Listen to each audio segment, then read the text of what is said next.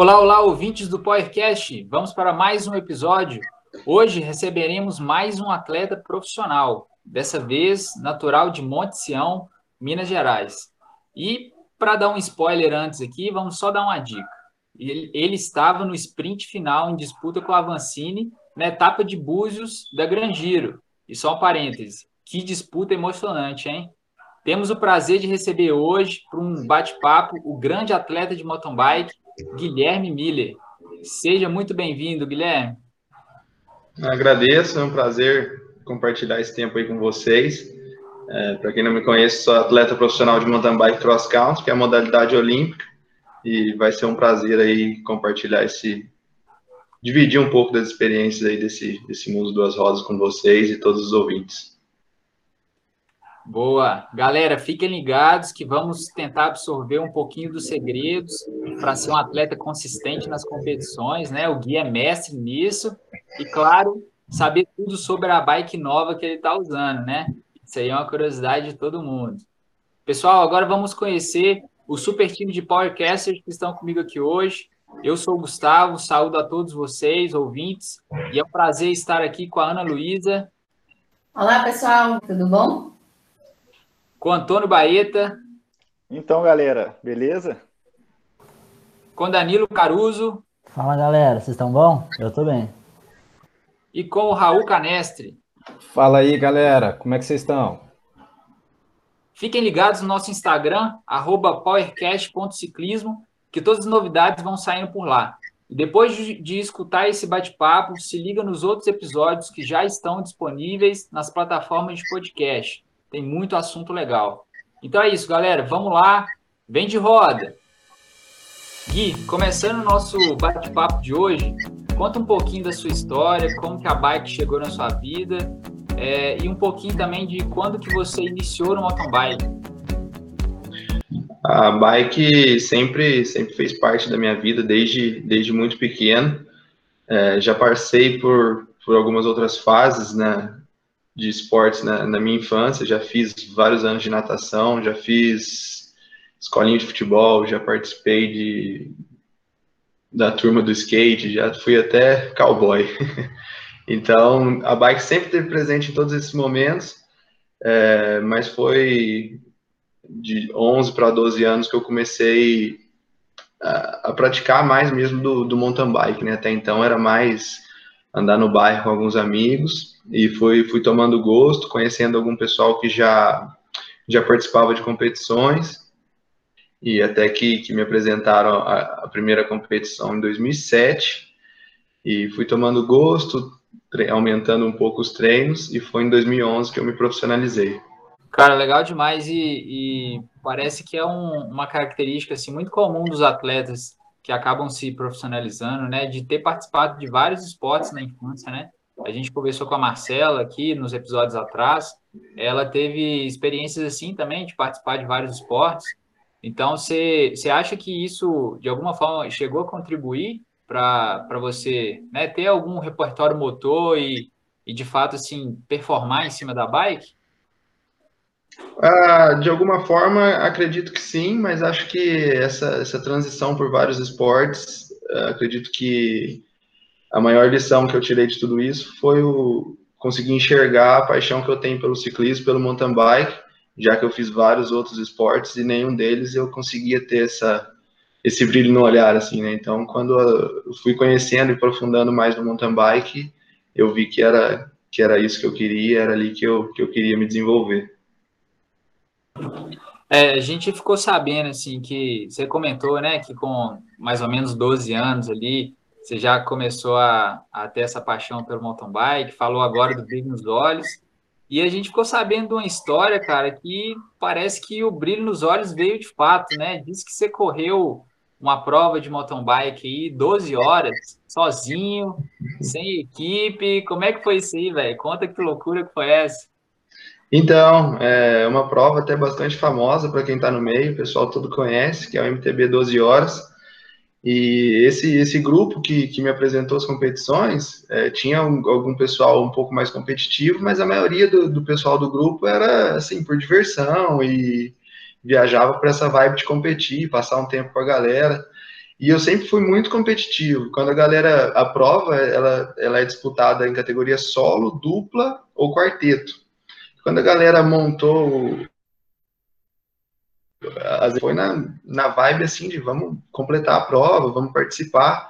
E eu, como sempre fui muito competitivo, parecia que aquilo não, não era suficiente para mim. Eu queria ir lá para fazer o meu máximo, assim, deixando um pouco é, não deixando de lado, mas aprendendo a se divertir, dando o máximo de mim. Então eu falei, não, galera, vocês ficam à vontade aí, mas eu vou, vou competir solo, eu acho que vai ser um desafio grande para mim. Na época todo mundo discordou ou achou que era uma decisão bastante equivocada, já que eu era bastante novo e tinha muito pouco treino para fazer uma prova assim de 12 horas mas eu acho que se, se a vontade realmente for, for grande, é, o treino acaba sendo um, detalhe, assim, muitas vezes. Então, eu lembro que na época eu fazia treino de 30, 40, minu 40 minutos diariamente e competia uma prova por 12 horas e que nessas 12 horas eu, eu pedalei por 11 horas e 35 minutos, assim, eu fiz poucas paradas, somente para alimentação e algumas coisas mais essenciais, assim, durante a competição, e, e a categoria era um, um, vão de idade bastante grande, que era de 16 anos, que era, era recém-completado com 16 anos, até 30. Então eu estaria competindo com gente que tinha muito mais bagagem, muito mais tempo de treino, e, e seria um desafio, assim. E eu lembro de, de, competir, parecia que as horas iam passando e a vontade de, de chegar no final da prova ia só aumentando e foi bastante desafiador, assim, também foi bastante gratificante completar completar a prova. Eu lembro que eu disputei o pódio na última volta, depois de 12 horas pedalando e levar essa, essa disputa do pódio, que foi quinto, quinto lugar que eu fiz nessa prova, para uma, uma última volta, é, assim, é, independente você treina 30 minutos ou 5 horas por dia, você vai levar na parte, na parte mental ali do, do esporte. Então, eu lembro de, de ganhar essa quinta colocação, terminar a prova assim super satisfeito, e nem eu no momento conseguia é, sentir ou ter noção do, do quanto eu, eu tinha esperado ou do quanto eu tinha machucado meu organismo. Eu só fui sentir isso algumas horas depois, algum tempo depois, que a, a fatura ali começou a chegar, né? Depois de, de abusar um pouco. E eu lembro de, de subir no pódio, foi até. Não são muitas pessoas que sabem desse, desse, desse episódio, mas eu lembro de subir no pódio, falei, parece que o pessoal ali embaixo tá mexendo um pouco, e eu desmaiei lá de cima. Quando eu acordei, assim, a galera, a ambulância, os médicos me, me chamando. Depois que eu fui tomar ciência, eu falei, nossa, é, realmente eu acho que talvez eu não tivesse com o melhor do, dos preparos físicos para completar esse desafio. Mas foi um, um baita aprendizado, uma experiência bacana e eu, eu sempre costumo recordar aí quando tá um treino pesado uma competição, eu falo, meu, é, tá, de algum lugar aqui eu vou tirar a força e, e vamos, vamos em frente. Gui, o Danilo estava contando aqui pra gente, porque eu não conheço essa prova, né? E ele falou que é uma prova de XCO. Na hora que ele me falou 12 horas de XCO, eu falei, meu Deus do céu. É uma prova extremamente pesada, né? Sim, sim, muito pesada. É uma observação interessante, porque eu lembro na época de algumas analogias que o pessoal da prova fazia. Tipo, você fazer qualquer coisa que seja por 12 horas é ruim. Você ficar deitado no sofá por 12 horas é ruim. Imagina ele pedalando, imagina num circuito de XCO à noite, a gente andando com farolzinho no capacete, farolzinho no, no guidão da bike.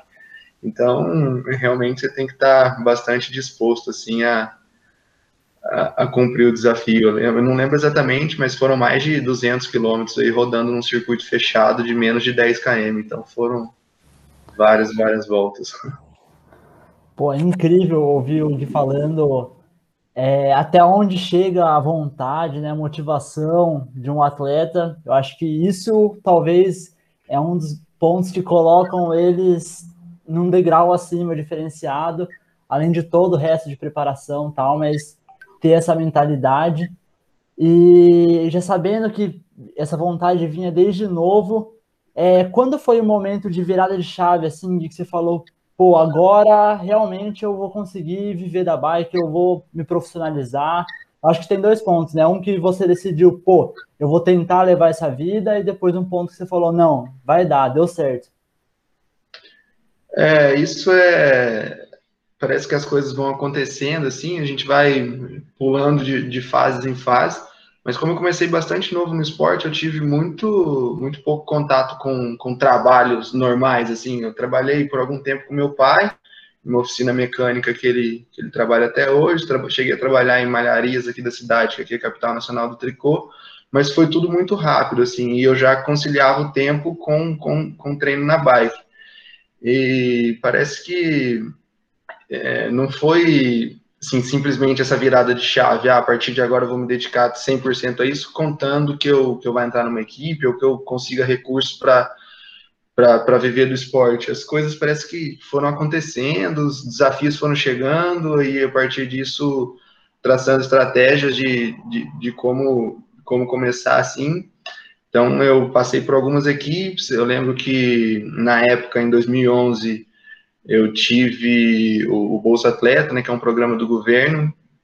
Isso tudo ia é, somando assim e, e, aumentando os desafios. Na época eu morava com, com meus pais, que sempre, sempre me apoiaram muito, mas eu sempre coloquei meus desafios. Assim, eu lembro de, de comprar meu primeiro carro, é, sendo um atleta profissional, mas que eu não tinha uma equipe com salário todo mês. Então eu competia todo final de semana em provas promocionais que me desse alguma premiação para eu poder ir lá e pagar o financiamento do carro.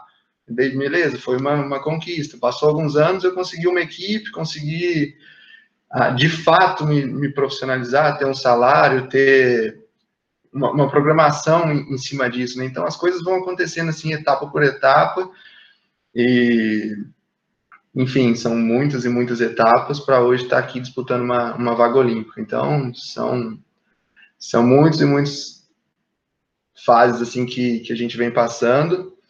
E enfim é, é uma longa trajetória para para chegar até aqui. E a partir de agora a gente continua traçando novos novos objetivos novos caminhos para continuar evoluindo continuar buscando novas conquistas engraçado que tem uma teoria que fala que a gente precisa de 10 anos, né, de prática para se tornar realmente bom numa coisa. Você começou a sua profissionalização em 2011, né?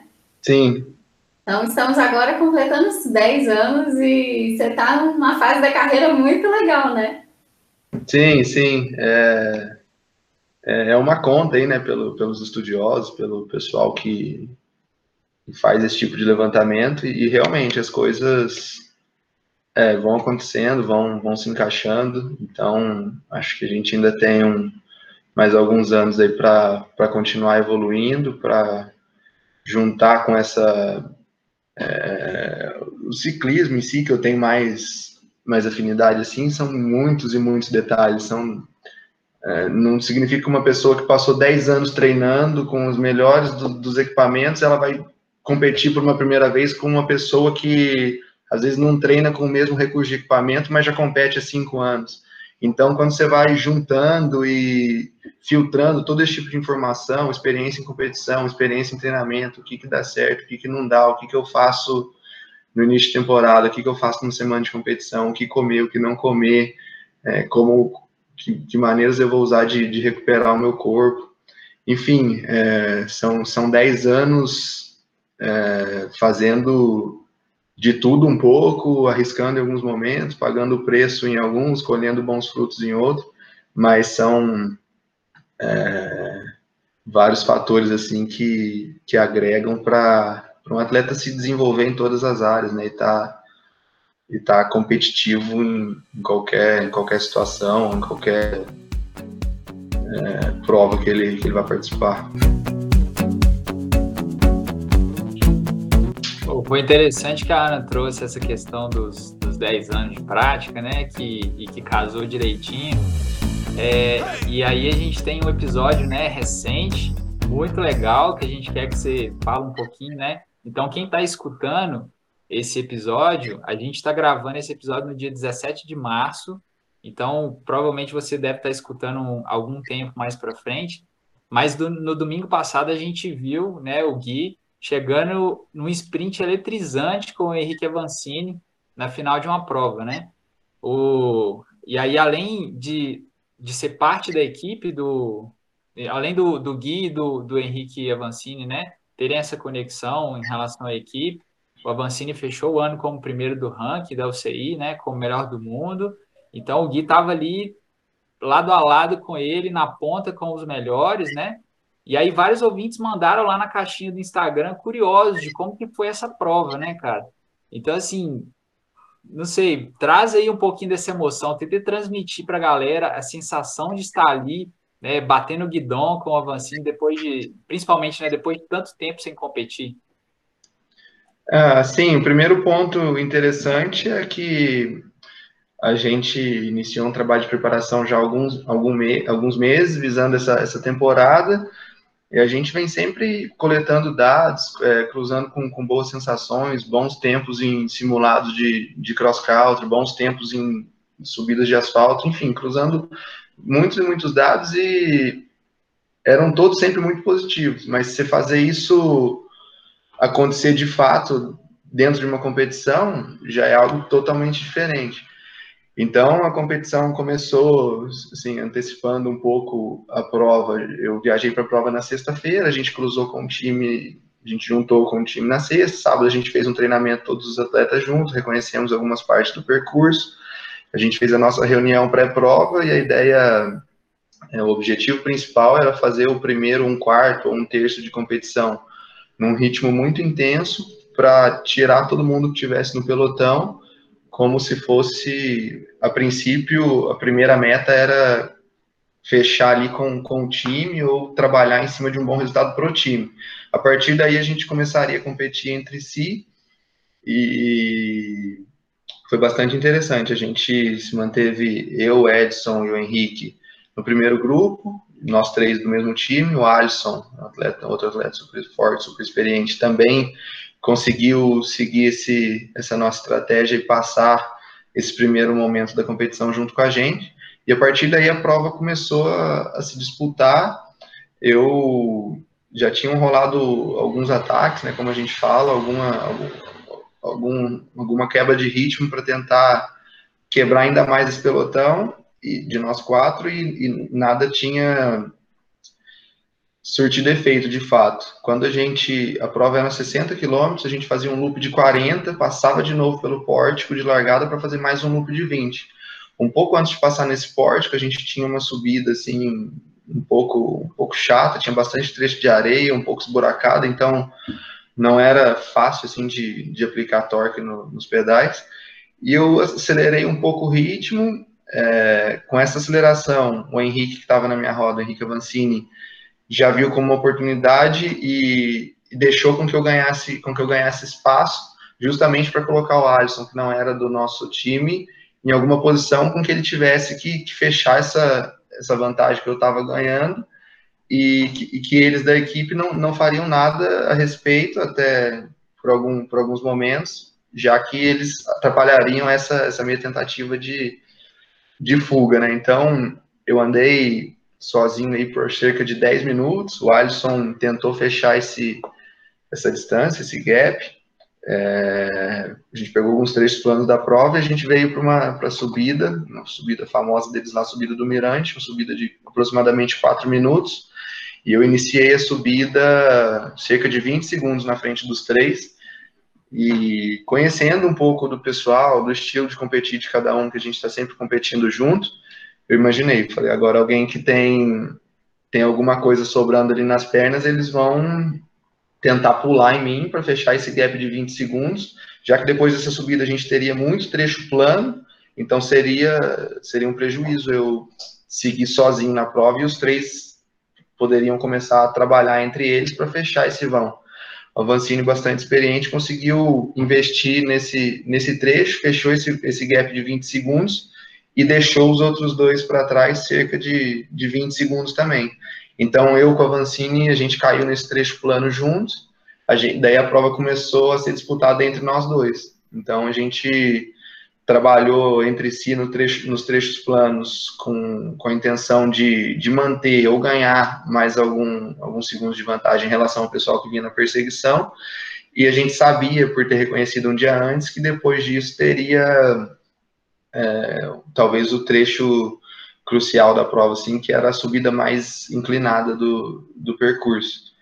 É, Vancini entrou nessa subida na frente, eu esperava é, que pelo, pelo momento ali ele fizesse algum ataque, eu tentasse definir a prova ali, já que a gente estava menos de 20 minutos para a chegada, e a gente passou junto essa subida, então foi mais um, um trecho chave assim da prova que poderia ter, ter influenciado no resultado final e que talvez tenha sido a minha maior oportunidade de vencer a prova e que eu não soube aproveitar ali no momento. Muitas coisas acontecendo, a gente vinha com o pessoal seguindo de perto e eu deixei esse esse, esse momento chave ali do circuito passando é, em vão, sem, sem, sem poder aproveitar disso. Então, depois disso, a gente teria muitos trechos planos, subidas de pouquíssima inclinação, o que seria é, difícil de, de um conseguir vantagem sobre o outro. E, e, eu me sentia super bem, eu me sentia em alguns momentos que talvez eu tivesse até um pouco mais, mais inteiro na competição que ele, que o Henrique, e talvez é, por, por leitura ali de prova, eu acabei deixando, deixando essa oportunidade passar e a gente foi para o sprint final juntos. Então eu sabia que seria um, um desafio e, e, tanto assim bater ele no sprint, já que ele é um cara assim que tem um, uma chegada super, super potente. Então eu usei os, os recursos que eu tinha, tentei é, minimizar um pouco a chance dele de, de fazer um ataque próximo a uma próxima chegada. Quando ele lançou esse ataque, eu ainda consegui seguir na roda dele, usar um pouco do vácuo, e a gente tinha uma última curva de 90 graus para a linha de chegada, e eu consegui fazer uma tangência nessa curva um pouco melhor que ele para sair para a reta de chegada carregando um pouco mais de velocidade. Tanto que quem acompanhou pelos vídeos e tal consegue perceber que eu saio um pouco da roda e chego até a, a quase chegar ali guidão a guidão com ele, coisa de talvez uma roda, um metro. E, enfim, acabei com, com a segunda posição, mas foi uma prova assim que até comentei depois com, com a equipe de staff que trabalha comigo que eu pude aprender muitas coisas novas, talvez em uma competição aí, depois de tanto tempo sem competir, eu tenha saído com uma bagagem enorme, assim, em, em vários aspectos. É, eu me senti super bem na prova, era um circuito que, que, de certa forma me favorecia. Eu geralmente tenho uma boa leitura de prova, consigo me posicionar bem em alguns momentos chaves. O circuito tinha bastante trilha, geralmente eu também consigo me defender bem em trechos técnicos. E geralmente eu também tenho um, um, bom sprint final, assim, principalmente depois de uma prova muito intensa, já que todo mundo vai para a linha de chegada já assim bastante machucado fisicamente mas a gente está falando de disputa com um cara que ganhou uma Copa do Mundo ano passado em cima do atual campeão olímpico. Então, tipo, eu não estava sprintando contra, contra qualquer um, e só o fato de eu conseguir ganhar alguns centímetros assim em relação a sair da roda traseira dele para chegar assim próximo ao pé de vela, falando um pouco mais em português mais claro, só só o fato de da chegada ter sido dessa forma já já foi bastante positivo, assim, a gente vem trabalhando bastante nessa, nessa parte de explosão, nessa, em algumas coisas nesse sentido, e foi um, um baita indicativo, assim, de que a gente está colhendo os frutos de, desse tempo investido nessa, nessa área, assim, da, da preparação, e foi bastante positivo, assim. Vamos ver agora, estou ansioso para fazer uma prova de, de cross-country, que é o que, que a gente vem dando maior foco, que a gente vem mais se preparando, né. Pô, velho, muito legal, muito legal, Gui. Tipo, é, eu, eu não assisti a, a transmissão ao vivo, né? Mas a hora que eu cheguei em casa, eu abri o Instagram e eu vi o sprint, acho que muito pela proximidade que eu tenho com o Gui. É, nossa, me arrepiei na hora. E ele falando de novo aqui, assim, eu senti o que ele estava falando na prova. Fazendo na prova, senti eu, ele conseguiu transmitir de uma maneira que eu acho que vai realmente conseguir levar para a galera um pouco dessa sensação. Isso é uma coisa muito interessante, que é como eles conseguem, o Gui no caso, enxergar os detalhes na prova e depois trazer, entender o que está acontecendo. Isso não é fácil. Eu competi por muito tempo e eu chegava depois da prova e não sabia o que tinha acontecido na prova. essa coisa de detalhe. Eu acredito que ele divida a prova em, em trechos, isso tem muito a ver com treino mental, né, Gui? Fala um pouco disso, aproveitando esse gancho. Sim, sim. É... Como, como eu comentei já na, nessa prova de 12 horas que eu fiz, a, a importância do, da, da, mente, né? Se, se você tiver convicto e tiver com a mente preparada, você vai alcançar coisas muito maiores do que simplesmente estando é, preparado fisicamente. Então é, é uma área assim que eu tenho investido bastante tempo já há alguns anos. Acho que a gente já está indo para o quinto ano de, de, acompanhamento. Quem me acompanha durante todos esses anos é o Edelcio Bonetti, que até o Danilo conhece, não sei se mais alguém aí conhece. E a gente vem, assim, semana a semana, mês a mês, tentando é, criar situações ou imaginar situações para que a gente possa tentar levar isso para o treino na bike ou para um treino simulado e, é, como, como a gente diz, criar repertório, né, para que quando isso aconteça numa competição, de fato, isso que eu não seja pego de surpresa. Então, a gente vem trabalhando em vários, vários sentidos e é algo que tem dado muito, muito resultado e a mente é algo tão, tão complexo que eu acho que, no meu ponto de vista, talvez hoje é, é a área assim que eu ainda mais tenho espaço para para me desenvolver assim, sabe? Parece que quanto mais a gente aprofunda, mais a gente, quanto mais você acha que você está dominando alguma situação, acontece uma vírgula diferente, você vê que você está totalmente fora do controle. Então isso é, é um ponto bastante interessante, é um ponto que o pessoal tem que tem que dar bastante atenção porque são nesses detalhes, nessas situações de, de competição que a mente vai, vai fazer diferença. Então, é muito comum, assim, falando um pouco de dentro do, do pelotão da competição, às vezes rola alguma troca de palavra, alguém assim, resmunga alguma coisa, só o fato de você se pôr em alerta para tentar escutar o que ele está falando, talvez você já tirou o foco do, do, que, do que realmente importava, e nisso daí você já talvez abre uma brecha para o seu adversário conseguir trabalhar alguma coisa em cima de você. Então é, é uma área assim super super desafiadora, tenho aprendido muito e acho que a gente ainda vai colher bons frutos aí com, com o passar dos anos. Incrível. E vamos aproveitar para fazer um jabá. A gente gravou com o Del Bonetti há poucos dias atrás e vai sair uma semana depois do episódio do Gui. O do Gui deve sair no dia 22, então fica ligado que no dia 29 tem um bate-papo incrível com o psicólogo dele, o Delcio Bonetti. Vai lá, Raul. O Gui, e a, a galera aqui no, no, nosso Instagram tava bombando de perguntas sobre a sua nova bike. Conta um pouquinho pra gente. Ah, isso daí eu tenho recebido inúmeras perguntas diariamente sobre a bike, pessoal pedindo vídeos e fotos detalhadas. É, por enquanto a gente ainda não pode não pode se aprofundar muito nem abrir muito. Foi nessa última competição foi mais um, um spoiler assim do, do que está por vir. O que eu posso falar é que a bike é tá, tá se comportando super bem. É, em alguns protocolos de treinamento que a gente faz em um trecho de asfalto, assim, que seria só para medir é, rigidez da bike, cruzando com, com a forma física, com a Caloi, eu melhorei de todas as outras bikes que eu já usei em mesma situação, meu melhor tempo é com a Caloi.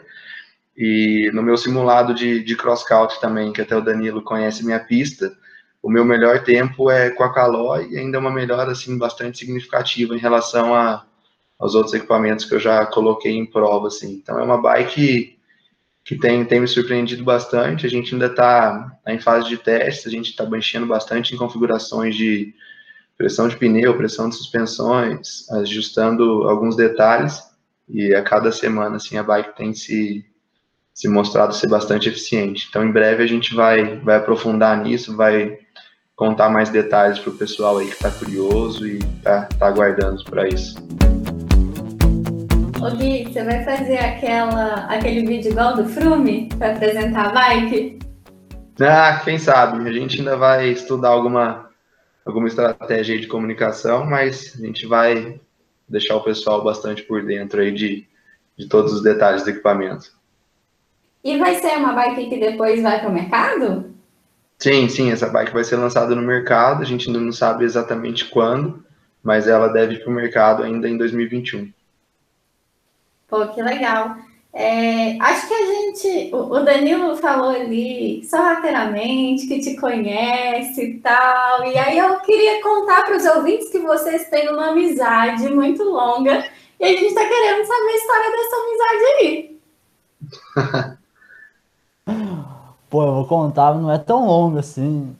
É, bom, o Gui foi uma pessoa que foi muito importante nessa época da minha vida que eu quis ser atleta. É, quando eu tinha acho que 15, 16 anos, eu fui atrás de um treinador, eu já andava de bike há um tempo, e era o mesmo treinador que o Gui, ele mora muito próximo de mim, e acho que a Ana acredita que seja de tanto tempo, tão assim, porque realmente o Gui para mim é um cara diferenciado. Eu até pedi para ela não fazer isso, porque tudo que eu falava ia ter viés, porque realmente ele me ajudou muito, me recepcionou, eu era novo no esporte, me ensinou muito. E tudo que eu sei de bike hoje, muito, mas muito mesmo, eu aprendi com ele, treinando com ele.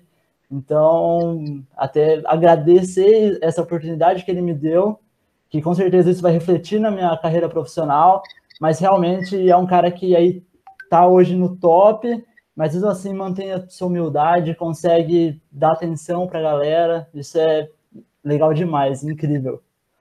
Arquivo confidencial, galera. Mas olha só, o, o, Gui, muito legal, cara, os seus relatos.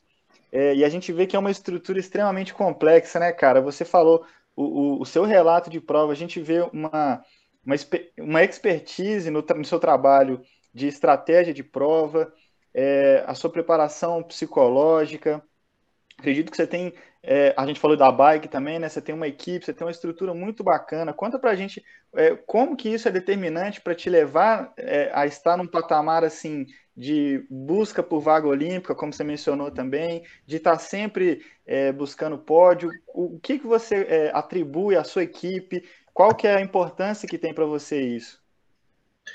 Ah, sim, é, com, com o passar dos anos, parece que a equipe assim, que, que me acompanha é, vai, vai sempre aumentando, né? Então, eu lembro que no final de 2010 eu iniciei o trabalho com o meu treinador, que foi até o treinador que o Danilo chegou a conhecer e treinar algum, por algum tempo.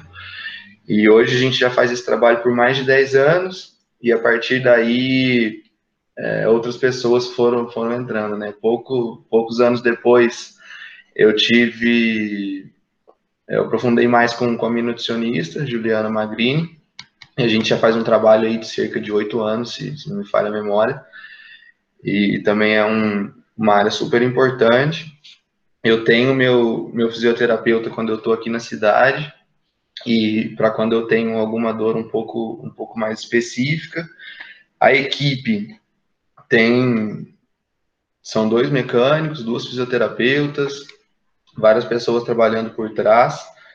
É, e quando eu tô, tô em casa, sigo na minha, na minha preparação, também tenho meu mecânico aqui e, e também tenho, tenho minha esposa que hoje dedica exclusivamente para minha carreira, assim. Então, ela tem diversos cursos de, de massagem esportiva, liberação miofascial. Então, quando eu não tenho nada assim fora do, do comum, quando é só um, um recover, assim, ela que cuida dessa parte, ela que cuida da, de colocar em prática né, a, a minha dieta, de fazer todas as refeições, deixar tudo o mais, o mais mastigado possível para que eu possa ter tranquilidade e,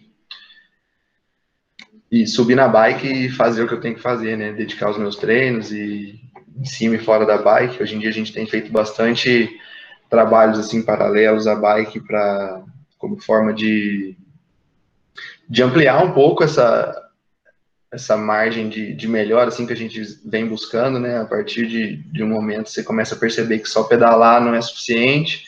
A gente inicia trabalhos mentais, a gente inicia alguns trabalhos fora da bike. Então, tem uma, uma turminha aí de umas quatro, cinco pessoas que me acompanham assim semanalmente e, são, são todas de importância assim para a gente ir juntando as pontas e todo mundo andar numa, numa única direção. Dá para ver que tem bastante amor envolvido no processo, né? Sim, sempre tem. E conta pra gente, assim, qual foi o momento mais emocionante que você passou em cima da bike? Ah, eu tenho vários momentos, assim, mas um, um, que me marcou bastante, e até esse momento o Danilo viajou comigo nessa prova, foi em 2017, se não me falha a memória, Danilo, na Taça Brasil. A gente viajou junto em 2018. Acho que é 17 mesmo. 17, a gente, a gente viajou junto, é uma prova tradicional no Brasil, válida para o ranking internacional.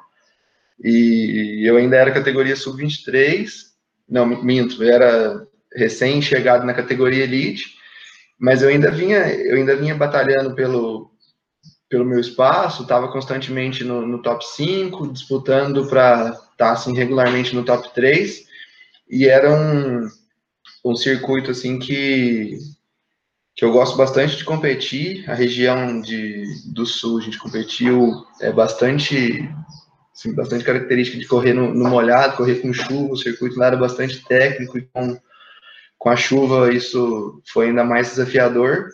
E eu lembro de, de largar, quando estava na segunda volta, eu estava liderando a prova com um gap de 20 segundos para Henrique Avancini, que vinha me perseguindo, e foram assim sete voltas. Eu abria 5 segundos, ele tirava 10, eu abria 10, ele tirava 5, e foi essa disputa assim por, por uma hora e, e tanto. Foi, eu lembro, tipo, parecia que eu tinha corrido mais um, um 12 horas, assim, parecia interminável cada volta, aquela aquela pressão, aquela situação, e foi minha primeira vitória na, no geral, né, da competição, na categoria Elite.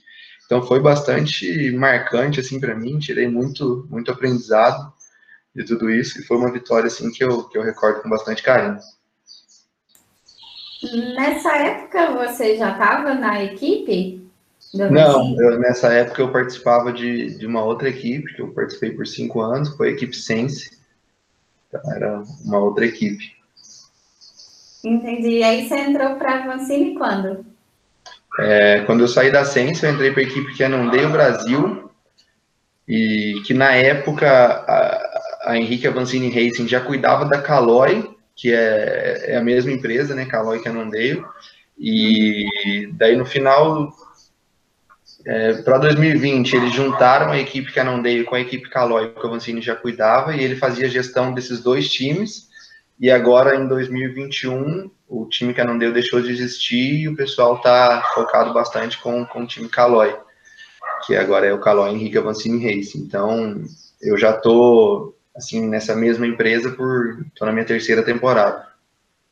Entendi. A gente fez essa pergunta até para Marcela, é, para ela contar um pouquinho para a gente como era o, a relação dela com o Henrique, como ele contribuía para todo o processo de vocês. E na sua opinião, assim, o, o que, é que você acha que ele mais contribui para a sua formação, para o seu crescimento profissional? Ah, são, são muitos pontos, assim, positivos de, de ter o auxílio dele. É, o que eu dou bastante valor, ele é um cara muito, muito experiente, eu tenho esses 10 anos de experiência, ele já tem, deve ter, apesar de ter 32 anos, ele já deve ter uns 25 de, de experiência no meio, começou muito novo, viveu muita coisa na Europa, está numa fase incrível da carreira. Então ele tem uma, uma visão assim de, de competição, ou uma visão do que pode acontecer numa competição, simplesmente pelo fato de, de fazer um treino na pista. Então é bastante positivo conversar com ele, entender a percepção dele é, de, de, analisar uma competição ou de analisar um adversário. Então esse esse olhar que ele tem assim é algo assim que, que eu aproveito bastante e tento absorver o máximo para poder usar na hora da competição. E tem a Ué. motivação de tentar ganhar do cara também, né, Guilherme? a gente alinha ali para uma competição, é, a ideia deixar todo mundo para trás, né? Mas sempre, sempre tem uma motivação é, diferente quando a gente está disputando com, com ele, né? Referência hoje, número um do ranking mundial, campeão mundial de maratona, campeão de Copa do Mundo. Então, tipo assim, é, por mais que a gente trabalhe para enxergar um adversário como um adversário dentro da pista, a gente sabe assim com quem com quem que a gente está competindo e, quão tático e, e técnico a gente vai ser precisa ser na, nas tomadas de decisões porque quanto, quanto maior o nível, mais os detalhes fazem a diferença e um, e um erro ou uma oportunidade não aproveitada pode influenciar diretamente no resultado final. Então é, é uma motivação grande, é sempre um aprendizado enorme competir com, com pessoas que são referências assim, no esporte. Boa. Pô, é muito legal ouvir o Gui falando, tanto, principalmente da equipe, né? E a gente trouxe da bike antes, e a gente está falando de uma marca nacional, né? Então, como o mercado está crescendo, a tecnologia está chegando aqui, porque por muito tempo as bikes boas eram as bikes importadas, né? E até pode falar, mas hoje em dia parece que tem mudado. Os atletas conseguem ser competitivos com os produtos nacionais. Isso é incrível, realmente, para o mercado e para a cultura da bike como um todo no país, né? E a pergunta que eu queria fazer agora, você, acho que muito para quem está no meio, não sei se para quem não está tanto, você é conhecido por ser o cara talvez mais consistente do, do cenário por muito tempo. Você sempre foi um cara consistente que né, tinha dias ruins, a gente sabe, mas nos dias ruins você conseguia entregar e estar tá ali na frente, talvez sofria mais. É, você consegue atribuir alguma coisa a isso? Quais, ou é uma característica? Fala um pouco para a gente disso. É, eu, eu não costumo, talvez, me considerar assim, mas todo, a grande maioria do pessoal é, fala isso, né? Mesmo os atletas e tudo mais. Mas eu acho que, que, é, que é uma soma de fatores. Assim, a, a primeira dela é, eu sempre, sempre largo numa prova é, ciente do, do que eu posso fazer, ciente do que, do que eu já fiz, e sempre com vontade de fazer um pouquinho mais. Talvez esse seja o primeiro ponto para estar sempre ali disputando um top 3, uma vitória, ou um top 5 em dias não tão positivos assim, mas sempre ali disputando um pódio.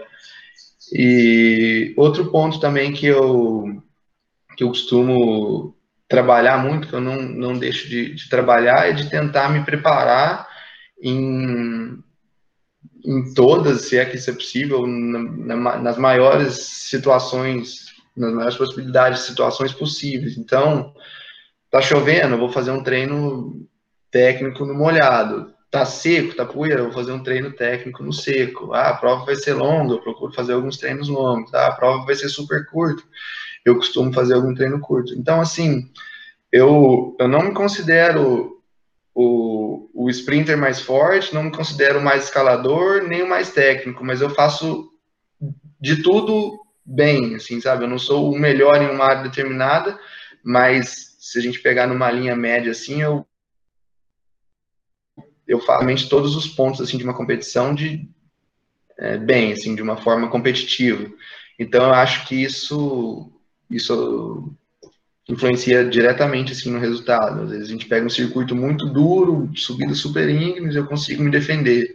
Pega um circuito super técnico, eu me defendo. Molhado, eu me defendo. A gente vai para a chegada, eu consigo é, me defender. Então acho que é, essa busca por, por se desenvolver, ou estar tá sempre se desenvolvendo nas diversas situações que o mountain bike pode, pode proporcionar ali, acho que também é um ponto importantíssimo, assim, para para a gente continuar essa busca, assim, porque é muito, é muito comum a gente ver até atletas renomados e tal, ah, meu, o cara é é o mais técnico, e o cara continua treinando só técnico, entendeu? O cara é o que mais escala, o que mais sobe morro, e você vê o cara investindo 80% do tempo em, em ficar rápido subindo morro, mas ele já é diferenciado naquilo, então, quando cruza todas essas esses pontos aí do, do mountain bike, quando você consegue vir se desenvolvendo um pouquinho em cada uma delas, talvez investindo um pouco mais de tempo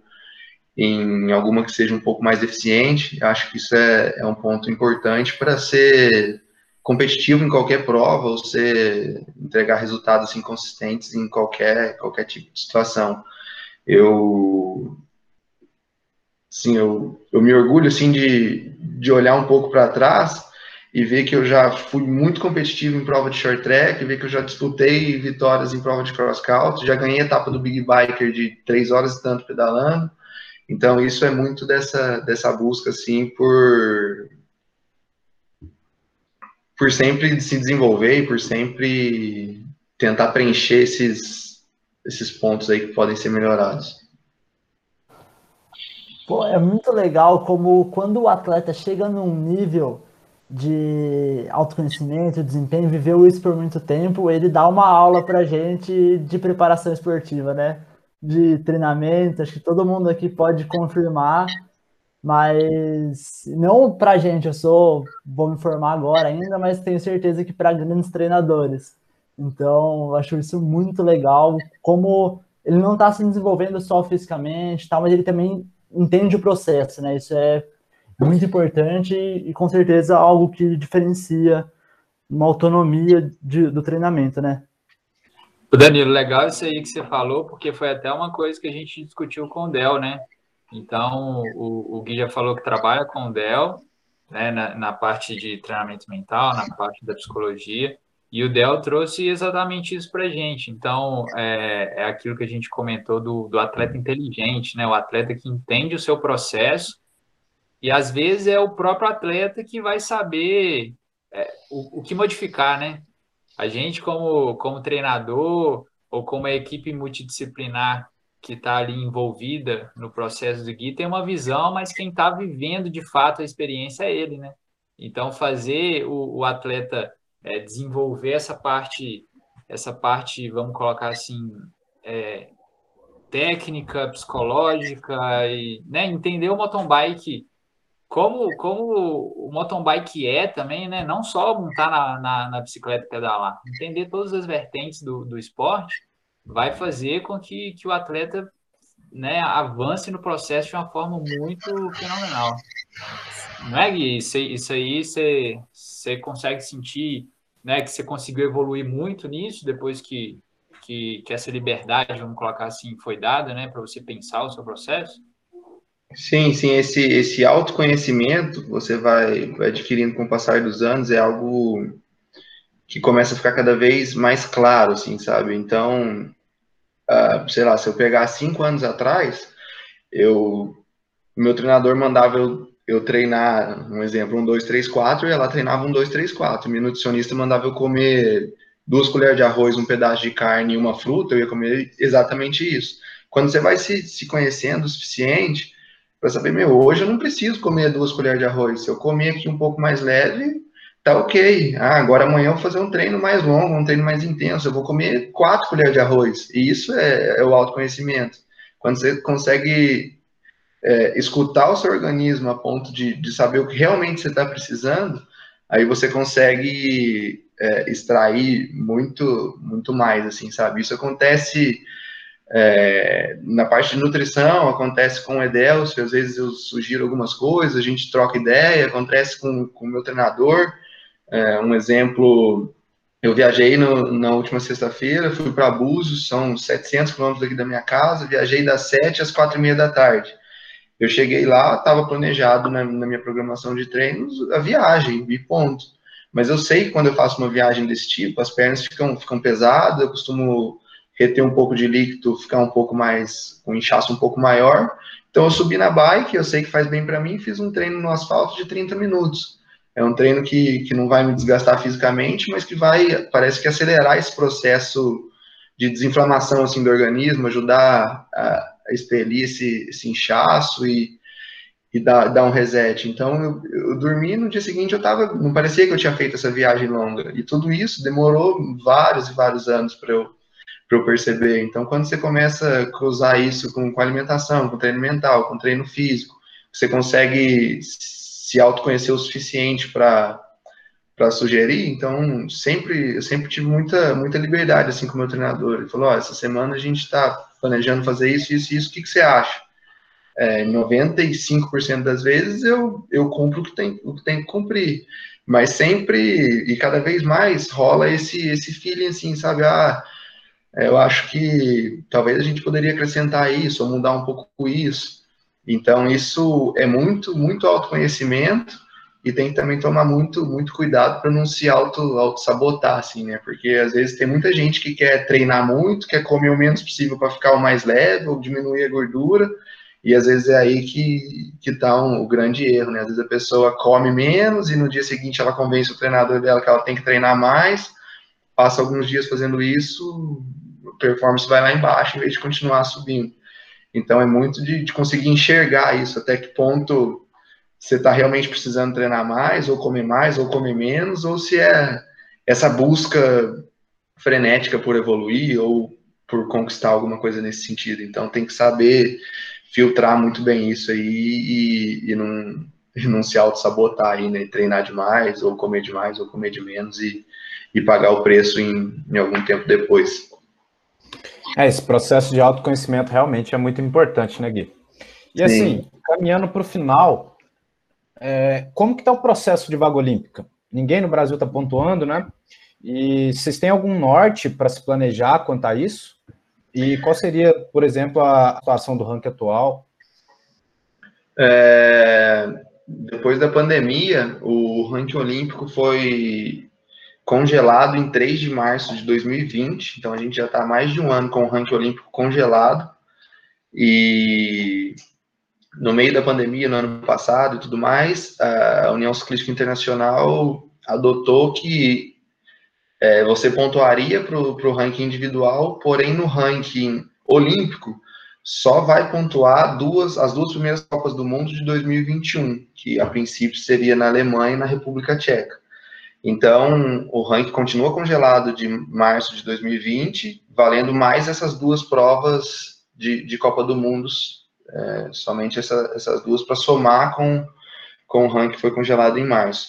Então, na atual, na atual situação, é, existem alguns critérios dentro da Confederação Brasileira, é, até não, não, vou me aprofundar muito, porque é um pouco complexo, mas algumas provas têm um peso 1, que eles chamam, e algumas provas, como Copa do Mundo e Mundial, têm peso 2, ou seja, a pontuação é dobrada. Então, dentro de toda essa matemática, eu sigo praticamente empatado com, com o Cocuzzi, que é a minha disputa direta da vaga. Estou coisa de três pontos, alguma coisa assim na frente.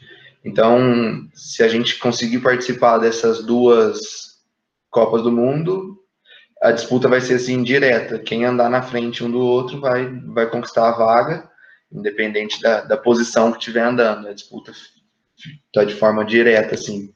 E agora, com toda essa incerteza, se a gente consegue, consegue ou não viajar em maio, se caso não conseguir e não a UCI entender que não são todos os países que podem estar presentes disputando, acredito que deve ter um, uma segunda análise desse critério para ver como como as coisas vão acontecer, porque uh, o horizonte aí não é do mais otimista possível, né? A gente teria Campeonato Pan-Americano agora no final de março, que é uma prova que a gente se preparou muito, e em Porto Rico, né, que, que responde aos Estados Unidos, e a gente, brasileiro, não entra nos Estados Unidos de, de, de forma alguma, com exceção de fazer uma quarentena. Então, a participação na prova ficou totalmente inviável por conta de ser algo assim muito incerto. Poderia fazer quarentena em algum lugar, procurar o mínimo possível que eu pudesse me preparar durante essa quarentena para ir lá e competir. Mas a gente pode chegar lá e o evento ser cancelado e a gente desperdiçar essa,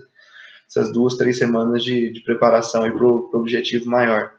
Então a gente segue preparando para que, contando que a gente vai participar dessas duas primeiras etapas de Copa do Mundo, mas também eu tenho, tenho consciência que a gente está numa situação bastante delicada da pandemia, principalmente para nós brasileiros.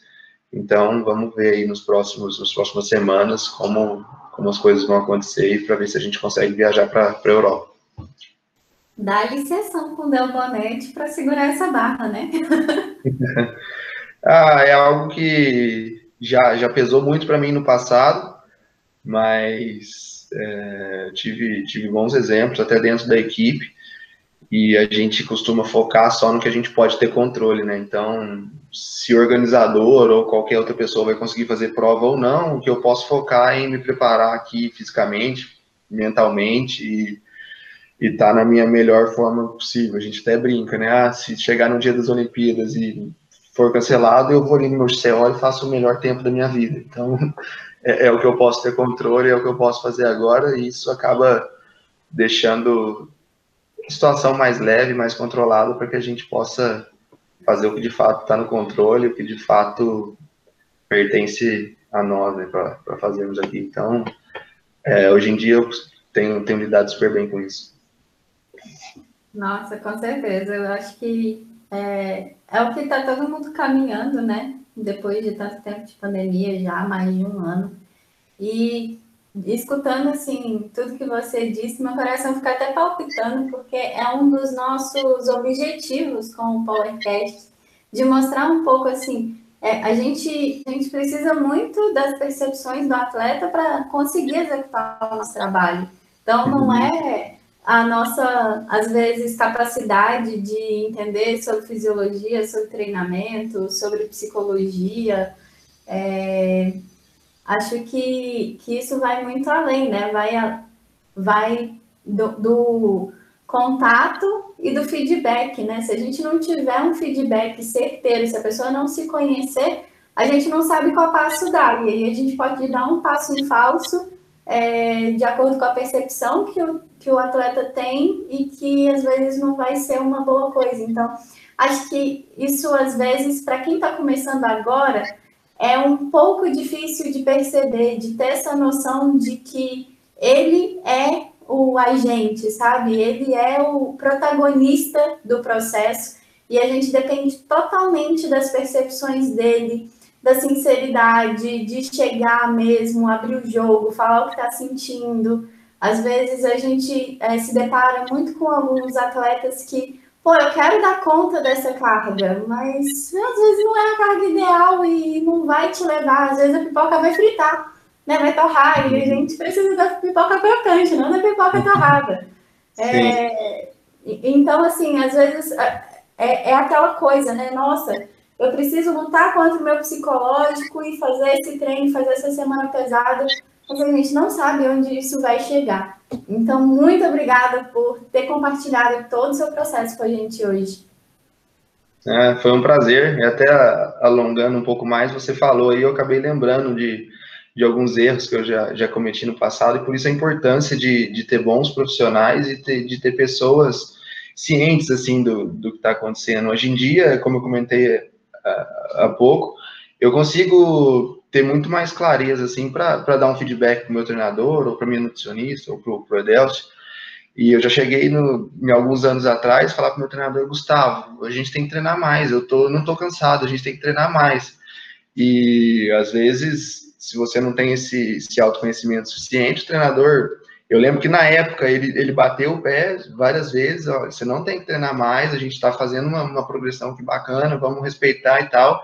E eu, tão, tão insistente na época, ele falou, não, então vamos treinar mais. Você quer treinar mais? A gente fez por duas semanas, na terceira eu estava quebrado. Então, tipo, eu tive que aprender assim na, do, da pior forma, né? Então, até para quem tá, vai escutar e, e pretende seguir esse, essa crescente, essa esse degrau por degrau, né, é, é super importante a, a, autoavaliação, confie no profissional que está tá te acompanhando, porque é a soma desses, desses fatores aí que vai determinar o, quanto você vai evoluir, ou até onde você vai chegar, ou com qual rapidez você vai evoluir. Então, é, é, é sempre um, um jogo assim de, de tentar descobrir, tentar aprofundar cada vez mais, mas no final dá, dá sempre certo, uns tropeços aqui, outros ali, sempre, sempre experiência. Massa demais, Gui. Massa demais, né, galera?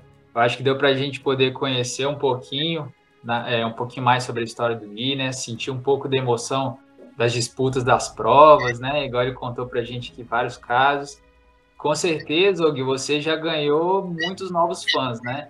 É, então, quem não te conhecia... eu, cara, vou torcer para ele na, na, na, corrida olímpica. Pois é, cara, eu também. A gente aí que tá fora do mundo da bike, né? Antônio, Raul, nós comentamos aí, já ganhou a gente de fã e estamos torcendo aí para os seus próximos desafios. É, e aí, o, o Gui, caminhando para o final de fato agora, né? É, a gente gostaria que você falasse um pouquinho para os jovens, né? A gente imagina que você tem muitos jovens é, seguidores, né? E, e, e, que esses jovens se espelham em você. É, dá umas três dicas, assim, que essa para essa galera jovem, coisa que coisas que eles poderiam fazer, né? Coisas que você acredita que, que poderiam levar eles a alcançar esse, esse patamar dentro do esporte, assim, sabe? Ou até mesmo né, ver o esporte como algo para levar para o resto da vida. É sempre uma pergunta que eu recebo assim, vocês não têm ideia o quanto, quanto uh, os jovens assim perguntam o que, que eu tenho que fazer para me tornar profissional, o que, que eu tenho que fazer para evoluir. E é, o que eu sempre, sempre costumo, procura, costumo dizer, procura um bom profissional, acredita no processo, tenha determinação e o principal para mim é paciência. Você vai ralar por um mês, um ano, dois, cinco, eu já estou ralando, tem dez e o caminho ainda, ainda é longo. Então, nada acontece da noite para o dia.